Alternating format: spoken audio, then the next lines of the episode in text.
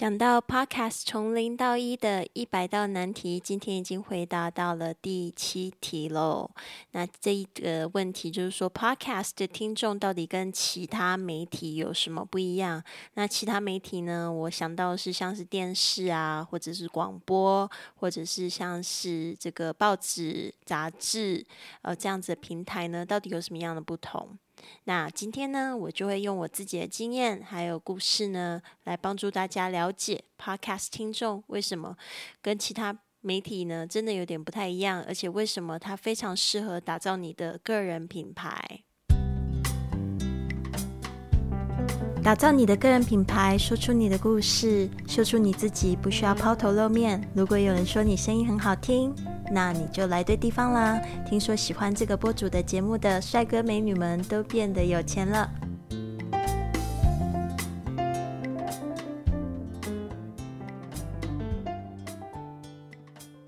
您现在收听的节目是 iPodcast 人人是播主第二十三集，我是 Lily。今天我们讲到这个 Podcast 听众到底跟其他媒体有什么不一样？那我觉得呢，这个 Podcast 的听众呢，他要是跟这个电视啊、YouTube 或者杂志、平面的这些媒体呢来比较，什么不一样？因为我们现在大家在讲的这个 Podcast 还是跟听的这个这个节目有关系。那这些人呢，他为什么会选择用听，然后不用看的？是因为呢，他们都有一个非常，就是这个非常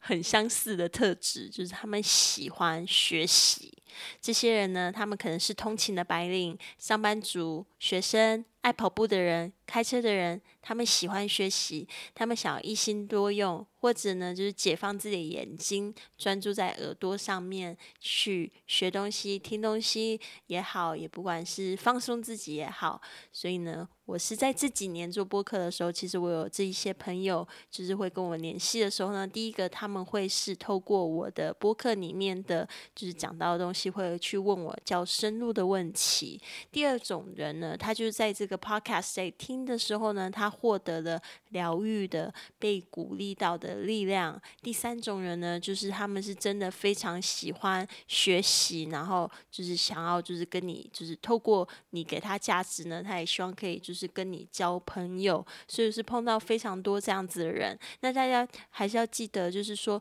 又透过这个 podcast，透过耳机啊来传递这样讯息的感觉，其实是非常亲密的。其实你们这样子听我讲话，都会觉得，诶，听久了，听久了。都会觉得好像是好朋友一样。那如果说我这个方式呢，说话的方式呢恰当，你就会觉得说，诶，当你真的看到我本人的时候，都会觉得说，诶，我其实已经是你很久很久的好朋友了嘛，因为你都可能知道我很多很多的事情了。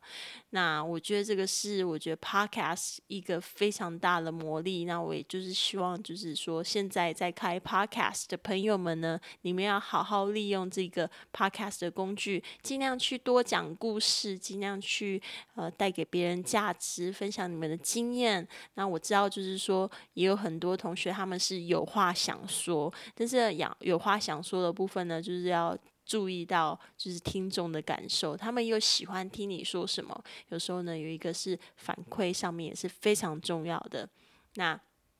我觉得呢。我会非常喜欢做 podcast，虽然我也做过一些 video，但是我知道就是在 video 上面呢，就是如果你只是看视频的话，现在大家流行看，比如说像短视频啊，或者是抖音啊，或者是 YouTube 这样视频的话呢，我会觉得说。其实它并不能带给你非常大的影响。有些人看视频，他就单纯的就是可能就是可能看个前面，他就没有办法就是仔细的看到后面，就是他没有一个非常完整的时间可以去看完这个影片呢，因为要看这个眼睛，呃，要注视这些东西，或者是说。短的影片也不容易，就是造成别人比较深的印象，不容易好好的讲好一个故事。那我会觉得说，在这个为什么会有一个打造个人品牌用 Podcast 或者是非常好的工具，就像我刚才说的，听众其实都会觉得说你是他的朋友了。那我们都知道，如果说你要去推荐一个品牌，或者是推荐一个这个产品啊，或者是服务呢，你们都是比较倾向跟朋友去买。那我觉得在做 YouTube 方面呢，他第一个就是说，在制作、在创作的人，其实会花比较多的时间去，就是去拍摄或者是剪片，然后制作内容，这个就会其实会。有太多就是技技巧上面的、技术上面的层面的东西哦，是很多人就没有办法去克服、去跨越。或其实这种就是你剪的越多，里面的花招越多，你其实产生的是一种就是怎么样，是一种距离感，所以不一定会让别人感觉就是说很亲切。然后可能大部分在看你视频的人，他是为了就是要看一个就是可能也是学习，也是另外一个部分，就是觉得说，嗯，你。比较高高在上的感觉，所以这个我觉得 podcast 它是非常简简易，一方面就是说对创作者来说它是非常简单可以制作，而且它是可以就是快速上手，而且就是非常平易近人的，所以呢就是很像就是说在你耳朵旁边说话，或者是像是在讲电话那种感觉一样。所以呢，我会觉得非常喜欢 podcast，是因为呢，就是我在这个透过播的过程里面呢，交到非常多朋友，而且就是我的这些听众们呢，他也就是比较容易倾向于就是诶去购买我可以提供的服务或者是产品。再就是讲到还有就是跟其他比较平面，比如说 Instagram，还有就是比如说部落格。文章、杂志这样子的去比较的话呢，其实。我觉得那个 Instagram，因为我们这样子滑手机的时候，其实它停留的时间真的是非常短，就是两三秒。所以顶多就是说，你可能要做很多的 post，才会给人家就是比较印象深刻的经验，才会觉得让觉得别就是你带给别人价值。所以为什么 Instagram 它上面就是很多广告，其实也做成像是 video 的形式，因为容易比较容易吸睛嘛。当你就是停留比较久一点的时候，呃。呃，或者是很多张的图片，它是有非常就是很强大的，就是可以立刻抓到别人的需求。比如说，它就是会有，嗯，比如说推荐运动的产品啊，或者是推荐一个就是课程啊，这样你可能会停留的比较久，那也比较有可能去购买。那对于个人，如果你只是发就是你的照片。然后文字的话，其实那就是那个时间就会停留的，就是较少，所以我觉得等于说它比较没有一个比较立体的，就是互动的功能。那有时候你在听东西的时候，你一方面你在就是在接收对方的思想也好，其实有时候你会感觉你的头脑也在跟这个讲话的人在互动，你会不会觉得有这种感觉呢？像在做部落格的朋友们，我就觉得大家可以就是把自己以前讲过的东西啊，在文字上面讲讲过的东西，就可以把它画成这个 podcast。那曾经就是有做过 YouTube video，如果说你哪一个主题讲的比较好的话，其实你也可以把它简化，就是用 podcast 用自己的语言把它说出来，就发现其实真的很好诶。它制作的方式也会比较快，就是你也不需要太多的剪辑，其实就是在这个声音里面呢去做自己就可以了。